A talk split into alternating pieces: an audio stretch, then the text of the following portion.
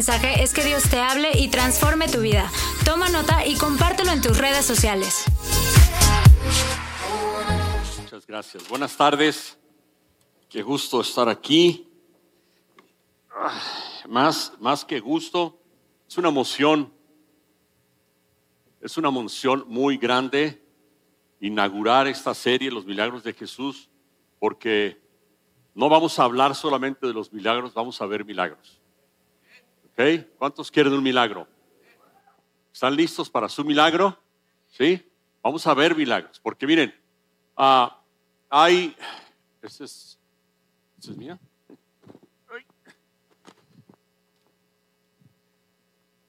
Ah, tengo algunos días orando y esperando este día.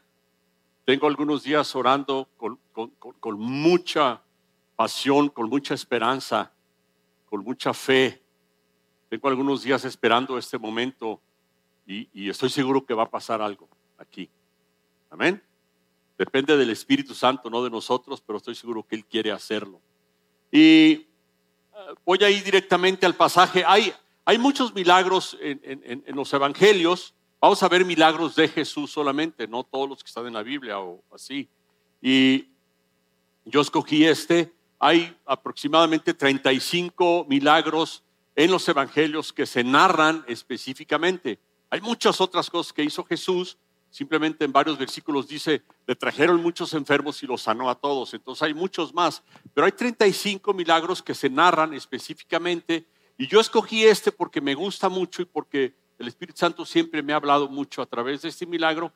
Y quiero que vayan conmigo en el Evangelio de Marcos, capítulo 8, versículos del 22 al 26. Vaya en su Biblia a Marcos 8, 22 y 26. Si no tiene Biblia, júntese con un cristiano ahí a un ladito para que le, para que le ayude. Es una broma. Voy a leer del 22 al 26. Dice, cuando llegaron a Bethsaida, algunas personas le llevaron un ciego a Jesús y le rogaron que lo tocara. Él tomó de la mano al ciego y lo sacó fuera del pueblo.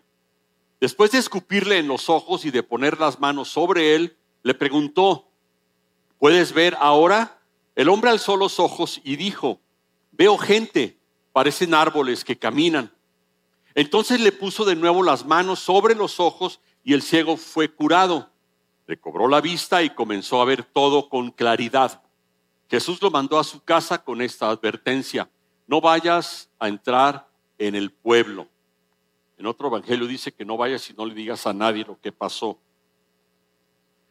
Ah, vamos a ir versículo por versículo viendo este, este, este milagro. Como les decía, a mí me gusta mucho, me, me, me, me conmueve mucho, siempre me ha gustado mucho este versículo, este pasaje de este, de este milagro que hizo Jesús y por eso lo escogí guiado por el Espíritu Santo para sacar, para sacar algunas cosas que están aquí en él.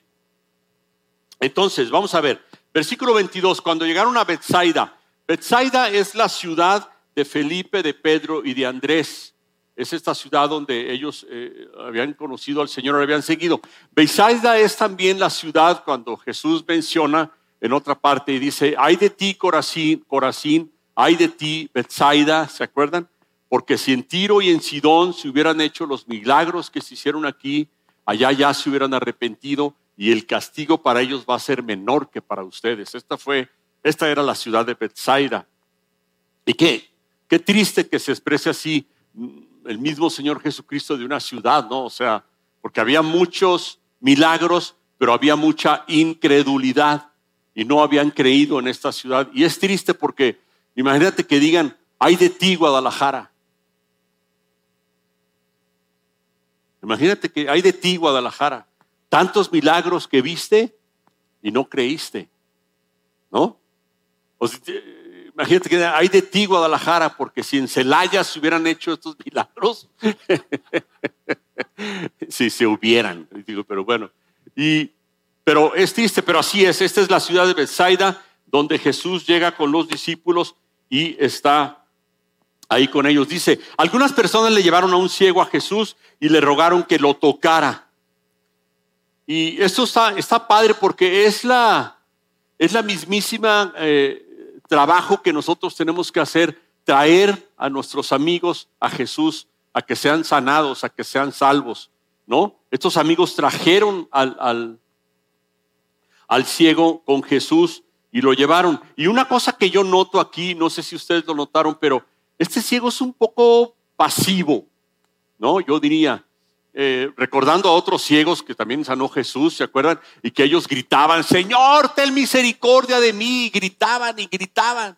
Los discípulos tuvieron que callar, le dijeron, ya cállate, ¿no? Pero este ciego no, este ciego se dejó querer y lo llevaron con Jesús y, y ahí lo llevaron los amigos, no dijo nada, no rogó, no gritó, no hizo nada. Entonces, eh, el Señor no atendió el requerimiento de los intercesores tal como ellos lo pidieron. Ellos dijeron, tócalo, por favor. Pero Jesús no hizo esto. Jesús, versículo 23, dice, Él lo tomó de la mano al ciego y lo sacó fuera del pueblo. Me quiero detener un poquito ahí. Se me hace una escena muy conmovedora. Me encanta esta escena. Es un, es un, es un cuadro realmente hermoso que Jesús toma de la mano al ciego y lo saca del pueblo, lo saca de la ciudad. Acuérdense que eran ciudades fortificadas con puertas, partes adentro, partes afuera, etc. Entonces ellos le dijeron, tócalo. Y Jesús dijo, no, lo voy a sacar para allá y lo tomó de la mano. ¿Por qué, ¿Por qué digo que me conmueve mucho? Porque estoy convencido de que los milagros que hacía Jesús eran motivados por el amor. Los milagros que hacía Jesús eran motivados por el amor por la compasión, por la misericordia. No solamente era una demostración de su poder, que de por sí lo es, pero eran motivados por el amor. Para esto quiero eh, citarles tres versículos. Marcos 1, 40 y 41, que va a estar en su pantalla, lo voy a leer. Dice, un hombre que tenía lepra se le acercó y de rodillas le suplicó, si quieres puedes limpiarme. Movido a compasión, Jesús extendió la mano y tocó al hombre diciéndole, quiero queda limpio movido a compasión. De hecho, en otra versión dice profundamente conmovido. O sea, Jesús veía a un enfermo, vio a este leproso y se conmovió. No solamente dijo, es un momento para eh, demostrar el poder de Dios, sino que fue movido por compasión. Quiero que se quede con esto. Fue movido por compasión. Marcos, perdón, Mateo 15, 32 también dice, Jesús llamó a sus discípulos y les dijo, Siento compasión de esta gente porque ya llevan tres días conmigo y no tienen nada que comer. No quiero despedirlos sin comer, no sea que se desmayen por el camino. Siento compasión por ellos. O sea, Jesús tenía tres días con ellos, es la alimentación de los cuatro mil. Y dijo, tienen tres días sin comer. Si los despido a su casa, puede que hasta se desmayen. O sea, no solamente estaba interesado Jesús en, las enseñanzas que le dado, les había dado ahí en el cerro, pero también tenía interés en que estuvieran bien y le dio compasión, dice. Y Mateo 14, 14, cito, dice, cuando Jesús desembarcó y vio a tanta gente, tuvo compasión de ellos y sanó a los que estaban enfermos. Tuvo compasión de ellos. Solamente quiero citar estos versículos, hay muchos más, pero quiero que nos quedemos con esto. Jesús produce milagros movido por compasión, movido por amor. Esto quiere decir que es un Dios que le importa, esto quiere decir que es un Dios que se interesa, esto quiere decir que es un Dios que tiene cuidado, esto quiere decir que es un Dios de amor. ¿Ok? Por eso es que estoy citando esto y me, gusta muchísimo. Entonces podemos imaginarnos a Jesús guiando al ciego por un buen rato hasta estar fuera de la ciudad. Esto, es algo impresionante. Jesús lo toma de la mano. Ellos llegan, le dicen, tócalo. Y Jesús no lo toca, lo toma de la mano y se lo lleva. Y era largo el camino, probablemente a la salida del pueblo donde él lo tenía que llevar y se lo lleva. Probablemente tuvieron una conversación allí. ¿Qué te pasó? ¿Por qué quedaste ciego? ¿Cómo fue este accidente? ¿O qué, te pasó? Y el ciego le platicó, ¿no? Pero lo que se me hace muy padre y muy, muy, muy tierno y muy, muy ah, compasivo, Jesús lo tomó de la mano. No veía, pero sí sentía. Y él quería que sintiera su toque. Pero pudo haber dicho, vente, ¿no? Y, yo te sigo y a lo mejor lo sigue así, agarrándolo de, de la espalda, ¿no? Pero lo agarró de la mano y se lo llevó así. Y yo quiero decir aquí algo. Él iba a recibir un milagro y fue guiado por Jesús. Tú vas a recibir un milagro y ahorita estás siendo guiado por Jesús. ¿Estás conmigo? Jesús te lleva de la mano antes de que recibas el milagro. No te deja solo, ni tampoco te hace esperar. Está contigo, está contigo mientras no sucede. No tenemos que desesperarnos o impacientarnos o, o perder la fe. Él está con nosotros. Y no es que el ciego no tuviera quien lo guiara, dice, allí estaban sus amigos, pero el Señor quiso hacerlo él. No le dijo, tráigamelo afuera, acá lo, acá lo vemos, acá, acá lo atiendo, ¿no? Porque esto formaba parte del proceso de, de la sanidad del ciego.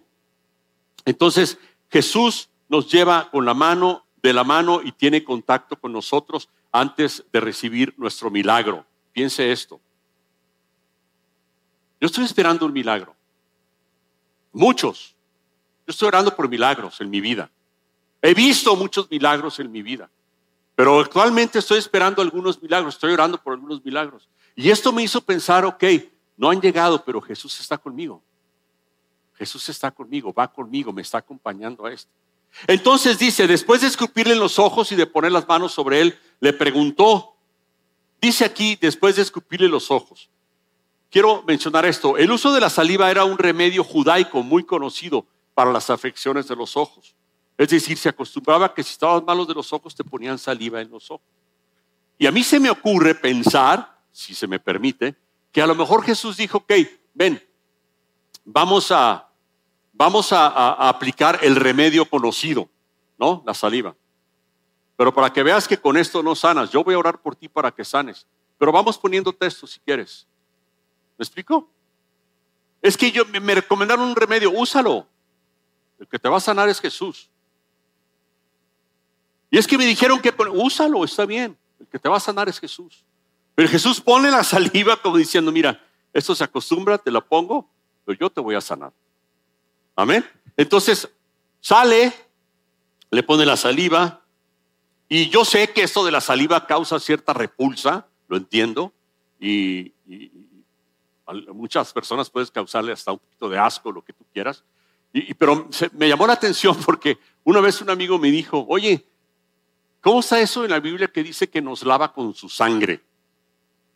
Yo le dije, sí, la Biblia dice que nos lava con su sangre. Me dijo, ¿te has imaginado alguna vez lavado por sangre? Dije, ay, híjole, no, no había pensado. Le dije, una vez me lavaron con leche, le dije, mi abuelita, pero y fue horrible, pero con sangre no había pensado. Y es cierto, pero son las cosas que aparecen en la palabra, ¿correcto? Y así es. Jesús su saliva, nos lava con sangre, que haga lo que quiera pero que haga milagros. ¿No? Que me, que, me ponga lo que quiera. Entonces, Jesús le preguntó, ¿puedes ver ahora? El hombre alzó sus ojos y dijo, veo gente, parecen árboles que caminan. Veo gente, dijo, parecen árboles que caminan. Lo primero que nos damos cuenta aquí es que no era ciego de nacimiento, pues distingue la forma de hombres y árboles, ¿no? No era un ciego de nacimiento. Y también nos damos cuenta que al estar eh, orando Dios por él, le tocó, le puso la ceba y luego tocó, y nos damos cuenta que se queda viendo borroso. Es decir, no sanó la primera vez. Después ora otra vez por él. Pero primero se queda viendo horroroso, no sanó por completo. Y no es que no haya funcionado el poder de Dios, era parte del plan. Ahorita vamos a ver por qué. Es el único milagro en los evangelios que es en dos etapas. Es el único milagro en los evangelios que es de una forma gradual. Primero una oración, ves borroso, luego otra oración y luego ya te sanas. Es curioso, ¿no? Es la única vez que esto sucede. ¿Por qué? Porque Dios hace las cosas por etapas. Dios hace las cosas en proceso. Dios a veces ora, tú oras, pides algo y Dios te da una parte del milagro. Y después sigue, sigues orando y Él sigue obrando y te da la otra parte del milagro. ¿Te ha pasado? ¿Cuál es la promesa aquí? ¿Cuál es la cosa aquí? Que Dios no deja las cosas a medias. O sea, oró por Él, quedó viendo borroso y luego volvió a orar por Él y ya recobró la vista completamente, ¿no? Entonces Jesús nunca deja las cosas a medias, según dice Filipenses. Y entonces dice, comenzó a ver con toda claridad. Y aquí es donde vamos a llegar a los milagros. Empezó a ver con toda claridad.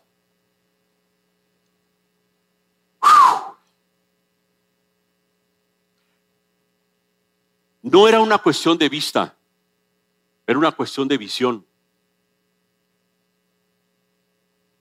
Y lo que el Espíritu Santo está diciéndonos hoy, si queremos nosotros ver milagros, es que no es una cuestión solamente de, de, de, de, de perdón, se me trabó mi lengua.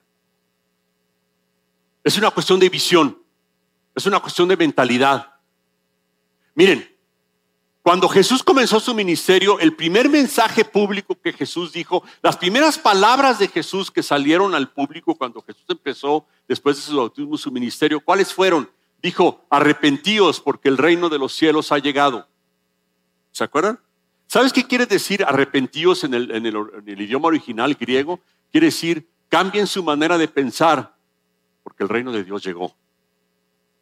Lo primero que, su primer mensaje, cambien su manera de pensar. No predicó otra cosa, no habló de otra cosa, no pidió otra cosa. Cambien su manera de pensar, cambien su mentalidad, porque ya hay un reino aquí entre ustedes.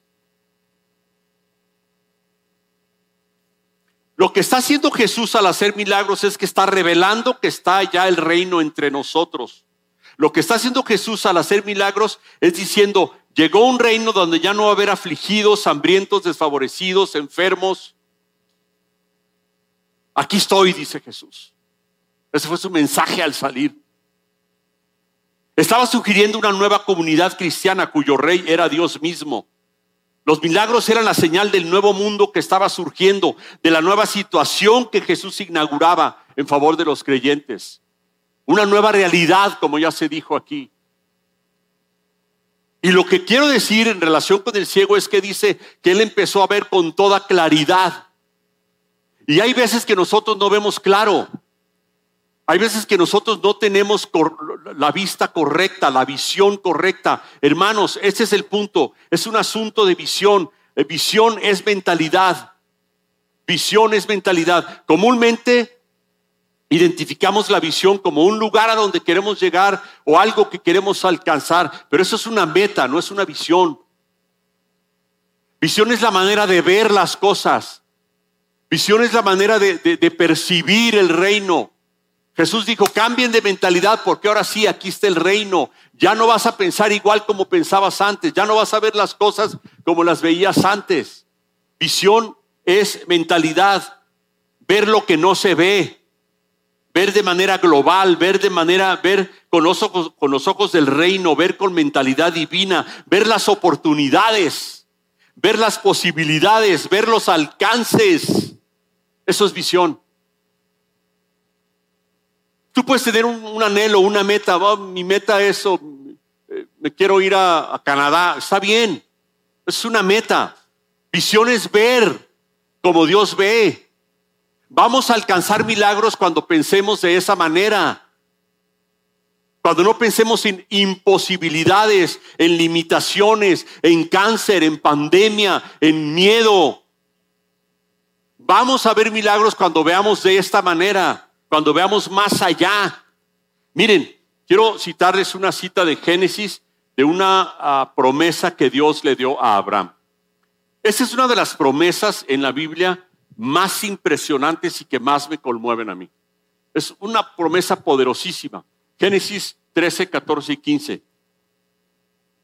El Señor le dijo a Abraham, levanta la vista desde el lugar donde estás y mira hacia el norte, hacia el sur, hacia el este y hasta el oeste.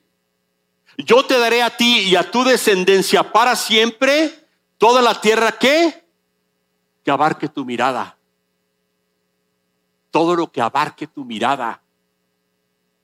Yo creo que Abraham agarró y se subió más arriba del cerro donde estaba para ver más ampliamente y dijo, todo esto, todo esto, todo lo que abarque, hasta donde abarca. Entonces subió para abarcar más todavía. Miren, les voy a platicar una historia. Hace unos años, 17 o 18 años aproximadamente, nosotros teníamos nuestro negocio aquí cerca, cuatro cuadras, y el negocio estaba creciendo. Y necesitábamos una bodega más grande en el negocio. Entonces yo le encargué a un amigo mío cristiano que se llama José, le dije, oye José, necesito una bodega, ayúdame a buscar algo. Y un día llegó por mí y me dijo, ven, vamos a ver una bodega que está aquí a cuatro cuadras. Y venimos aquí, vinimos él, y yo. Entonces yo entré, vi la bodega, era, eh, eh, son dos, de hecho, esa puerta era un muro hasta allá. Y la vi y le dije, no, no veo, dije, no veo aquí el negocio, no lo veo, vámonos, vamos, vámonos. Y nos salimos. Y cuando íbamos caminando, íbamos cruzando la calle, dejamos el carro de aquel lado, y exactamente en el centro de las cuatro esquinas, me acuerdo perfecto, sentí algo en mi corazón. Algo sí sentí en mi corazón. Entonces me paré y volteé y vi la bodega, vi el edificio. Y le dije, ¿sabes qué, José? No veo aquí el negocio, pero veo aquí la iglesia. Le dije, Dijo, ¿la iglesia? Así como diciendo, oye, ¿no? Venimos de un lugar diez veces más chico que este, tenía 250 metros, este tiene 2500 metros. Me dijo, ¿la iglesia? ¿Cómo crees? En gente seis veces menos de lo que hay ahorita. Dije, sí, veo la iglesia ahí. Aquí. Dijo, bueno, pues. me acuerdo que me dijo, ¿y, tienen para la renta? Dije, pues no, pero, pero yo veo la iglesia. ¿No? ¿Por qué? Porque Jesús le estaba diciendo a Abraham, fíjese, lo voy a, lo voy a, lo voy a rebanar. Voy a rebanar la promesa de Abraham. Primero, alza tus ojos y mira. Mira. Es una cuestión de visión. Por eso escogí el milagro del ciego. Alza tus ojos y mira, levántalos. No estés viendo hacia abajo, no estés viendo hacia el piso, no estés viendo hacia la muerte. Mira. Y luego le dice, desde donde estás, pones el, aquí, ahí está. Dice, desde donde estás, esto me encanta, de ahí de donde estás. Cual sea que sea tu circunstancia, tu situación, desde ahí mira lo que Dios te puede dar. Es que, es que, es que yo, es que donde estoy, es que lo que está, donde estés. Desde donde estés. Pedro encarcelado desde ahí veía la gloria de Dios. Esteban siendo apedreado desde ahí vio la gloria de Dios. Desde donde estés. Puedes estar en el pozo más profundo y ver lo que Dios quiere hacer. Desde donde estés.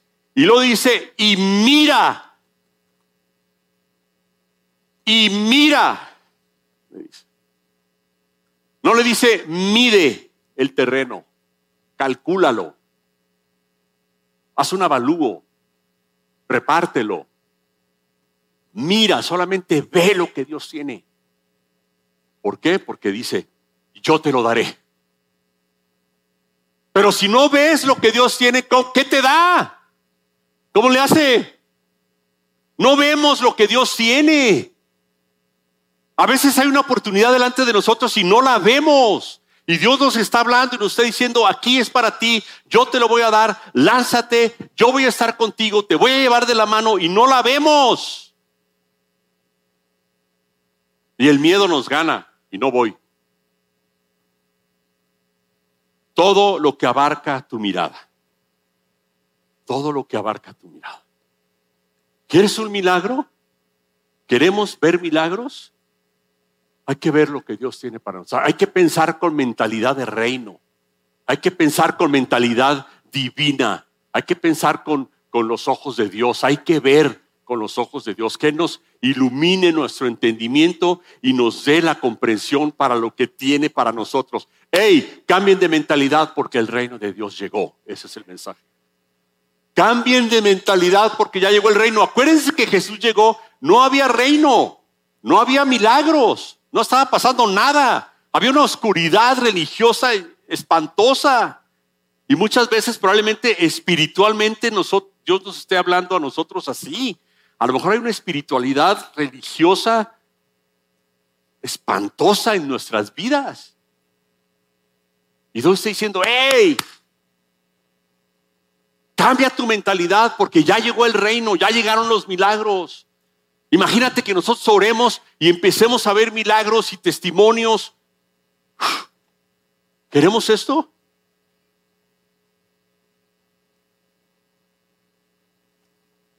Hay un versículo en Efesios, con este voy a terminar y luego vamos a orar por milagros. ¿Está bien? Efesios, termino con Efesios, dice Efesios 3, 18 y 19. Dice, para que puedan comprender junto con todos los santos, qué hermosas palabras, cuán ancho y largo y alto y profundo es el amor de Cristo. Cuán ancho, cuán largo, cuán alto, cuán profundo. Alguien decía que era la, la imagen de la cruz. ancho, largo, alto, profundo. ¿Para qué? Para que conozcan ese amor que sobrepasa nuestro conocimiento, para que sean llenos de la plenitud de Dios. Pero empieza diciendo para que puedan comprender, para que puedan ver. Si nosotros vemos el amor de Dios que es de ese tamaño,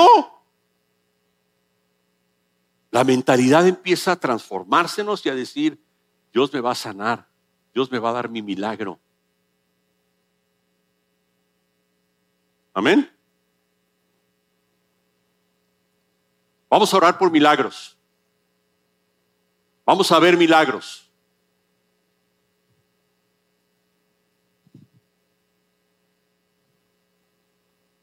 ¿Están listos? Voy a pedir que se pongan de pie y que pase el grupo de alabanza también, por favor. No, espérenme, no se pongan de pie, no he terminado. Que se pongan de pie solamente, y se pausa, que se pongan de pie solamente las personas que en este momento necesitan un milagro de sanidad. Que en este momento están teniendo una situación, un padecimiento, una necesidad específica de sanidad. Miren nomás. ¿Se acuerdan lo que dijimos en el mensaje de que Jesús era movido a compasión por el dolor? A Jesús le mueve el dolor.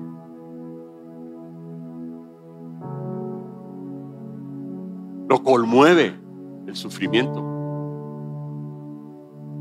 Y esa compasión que Jesús siente es lo que hace hacerte el milagro. Y hoy vamos a orar para que Dios haga milagros aquí entre nosotros. Y vamos a ver testimonios de los milagros que hace Dios aquí entre nosotros. Pensando en que Él, por amor, produce estos milagros. Voy a pedirle a las personas que se ponen de pie que pasen para acá, pero que respeten la distancia para que no haya problemitas. Nomás respeten la distancia, pasen acá pasen acá.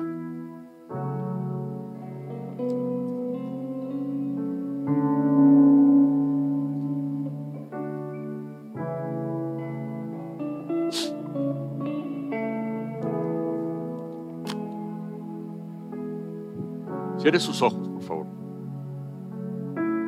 No importa cuál sea su padecimiento, su necesidad, su enfermedad, no importa.